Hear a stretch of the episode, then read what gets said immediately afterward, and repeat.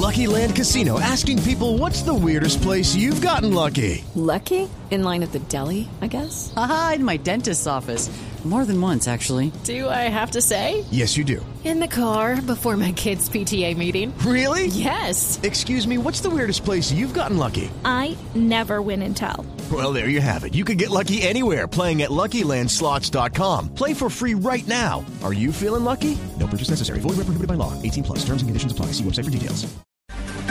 Atención porque hasta ahora las autoridades lanzan una ofensiva contra el clan Úsuga en los municipios de Turbo, Carepa y Apartado en Antioquia en el marco de las operaciones que ordenó el presidente Juan Manuel Santos tras el paro armado. Blue Radio además ha conocido el organigrama de esta organización criminal donde se ofrecen millonarias recompensas por sus cabecillas. Daniela Morales. Mucha atención que Blue Radio ha conocido el organigrama que en este momento tiene la Policía Nacional en su poder para poder desarticular la banda criminal del clan Úsuga. En su cabeza, por supuesto, estaría Darío Antonio Úsuga, alias Otoniel, quien sería el principal cabecilla y por quien se ofrece en este momento 500 millones de pesos. En segundo lugar estaría Roberto Vargas Gutiérrez, alias Gavilán, Carlos Moreno Tuberquía, alias Nicolás, Manuel Aristides Mesa, alias El Indio, Luis Padiema, alias Inglaterra, Eduard Vargas, alias Pipón, Giovannis Ávila, alias El Chiquillo, Johnny Alberto Grajales, alias Guajiro y David Pulgarín, alias El Niño. Esta sería la banda que en este momento conformaría el clan Usuga sus principales cabecillas por quienes se ofrece hasta 110 millones de pesos. Daniela Morales, Blue Radio. Gracias, Daniela. 12, 7 minutos. Hoy día de movilizaciones en gran parte del territorio colombiano, en muchas ciudades. ¿Cuál es el ambiente que se vive a esta hora en el centro de Bogotá a propósito de estas manifestaciones convocadas por el Centro Democrático? Carlos Albino. Así es, muy buenas tardes. Continuamos desde la manifestación que ha convocado el Partido Centro Democrático contra las políticas del gobierno del presidente Juan Manuel Santos. Es una marcha que hasta ahora se ha desarrollado de manera pacífica. Vamos a tratar de conversar con algunas de las personas. Señor, ¿por qué está manifestando el día de hoy? Yo vengo hoy básicamente es en contra de la política que Juan Manuel Santos y su gobierno nacional está desarrollando a través eh, de estos años, cinco o seis años que lleva. Únicamente por eso estoy acá, en contra de esa política. ¿Partidario del, del Partido Centro Democrático? No soy partidario del Centro Democrático. Sin embargo, estar en contra de la política del gobierno nacional no lo hace a uno que sea partidario del Centro Democrático, que es lo que yo considero que en todos los medios de comunicación se está manejando este sistema.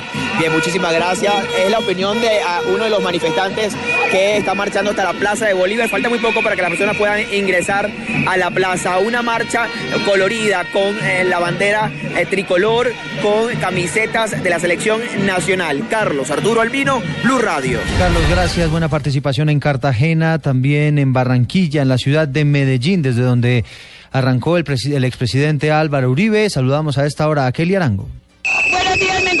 Avenida Oriental en el centro de Medellín, donde están concentrados varios manifestantes con camisetas de Colombia, carteles, pitos, gritos, hace sentir su voz de protesta convocada por el Centro Democrático y presidida por el senador Álvaro Uribe Vélez. Quiero dio estas palabras. Que nuestros corazones latientes por la patria nos conduzcan en una marcha tranquila que ayude a crear conciencia los manifestantes indicaron que están inconformes con las situaciones económicas, la seguridad, la crisis de la salud, el posible racionamiento son algunas de sus motivaciones a marchar. La marcha está acompañada por las autoridades y no se ha presentado hasta ningún momento algún artecado del orden público. Se espera que culmine en el Parque de las Luces, donde se reunirán varios gremios a discutir sobre las situaciones que les aquejan. En Medellín, Kelly Arango, Blue Radio.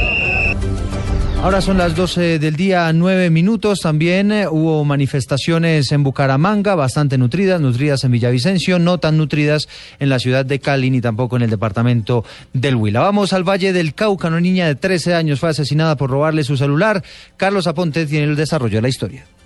Eduardo, lo que narra Rubén España, padre de la menor de 13 años que fue asesinada en las últimas horas en el municipio de Yumbo es que su hija fue abordada por un sujeto que la apuñaleó en su vientre por robarle el teléfono celular. Además dice que no es la primera vez que un miembro de su familia es víctima de los delincuentes. Mi niña estaba sentada en el antejardín de la casa del abuelo con una amiguita y arrimó un jardín y le pidió, le arrebató el celular, él corriendo y se lo quitó y el pelado sacó un, un cuchillo y le apuñaló. Más seguridad, no, no es justo que una niña de 13 años sea asesinada por robarle un celular que no vale más de 100 mil pesos. La menor fue trasladada a una clínica del norte de Cali donde por la gravedad de sus heridas perdió la vida. Las autoridades por su parte indican que están tras la pista de un sospechoso. La niña será velada en el municipio de Yumbo, lugar de residencia de sus familiares. Desde Cali, Carlos Andrés Aponte, Blue Radio. Gracias, Carlos. Ah, Vamos a hablar de información internacional. Un colombiano murió en un accidente de tránsito en España. El resumen con Malena Estupiñán. El aeropuerto de Bruselas, que fue objeto de uno de los dos atentados terroristas del pasado 22 de marzo, retomará mañana domingo parcialmente los vuelos de pasajeros. En el mismo país, en Bélgica, la Fiscalía Federal informó hoy de la inculpación de una tercera persona sospechosa de preparar un atentado terrorista en Francia. El inculpado, sobre el que pesan cargos por participar en actividades de un grupo terrorista, responde a las iniciales YA. Y en Sudamérica, la candidata presidencial Keiko Fujimori se mantiene en el primer lugar de las preferencias con miras a las elecciones del 10 de abril en Perú. En otras noticias, las autoridades pakistaníes realizaron más de 31.500 arrestos y ordenaron detener a un millar de personas desde el inicio del pasado martes de una campaña de operaciones en respuesta al atentado que hace una semana causó 73 muertos y dejó 359 personas heridas en la ciudad de Lahore. Por último, en este resumen internacional, cinco franceses de 19 a 22 años, un marroquí y un colombiano murieron el sábado en una colisión entre dos vehículos cerca de Figueras, en el noreste de España. Así lo anunciaron las autoridades regionales. Tenemos indicios de una velocidad inadecuada, de una velocidad elevada, del coche francés que bajaba dirección Figueras y que se ha salido de su sentido. El director del Departamento del Interior de Cataluña, Jordi Llané, añadió que ninguno de los cinco ocupantes del vehículo francés llevaba puesto el cinturón de seguridad. Malena Estupiñán, Blue Radio. Y hablamos de información deportiva en menos eh, de 20 minutos. Vamos a conocer si James Rodríguez es o no titular con el Real Madrid, que hoy enfrenta al Barcelona en el Superclásico, que tendrá transmisión especial de Blue Radio. Joana Quintero. Así es, Eduardo. Este será el clásico número 171 por la liga entre el Barça y el Real Madrid, que tiene 71 victorias para los merengues y 68 para los azulgranas, con un saldo de 32 empates. En el tema gol, los madrileños suman 278 anotaciones sobre 272 de los culé. En este derby, Lionel Messi podría llegar a su gol número 100, una cifra que Luis Enrique, técnico del Barcelona, catalogó como extraordinaria. La cifra es de otra galaxia, 500 goles, ni sumándolos de los entrenamientos de muchos jugadores. Pero lo que sí estoy seguro, porque ya le he visto la cara a Leo y a, y a todos los jugadores, es que más allá de lo que pueda significar un gol, están como locos por conseguir la victoria. Entre tanto, Zidane, entrenador del Real Madrid, cumple hoy 10 años y un día de haber jugado su último clásico como jugador. Sisu dijo que sus jugadores deben estar eh, tranquilos y no presionarse. Lo que tenemos que hacer es disfrutar de eso, jugar con, contra buenos jugadores y metiendo toda la concentración que tenemos que meter. Que va a ser fácil, no va a ser fácil.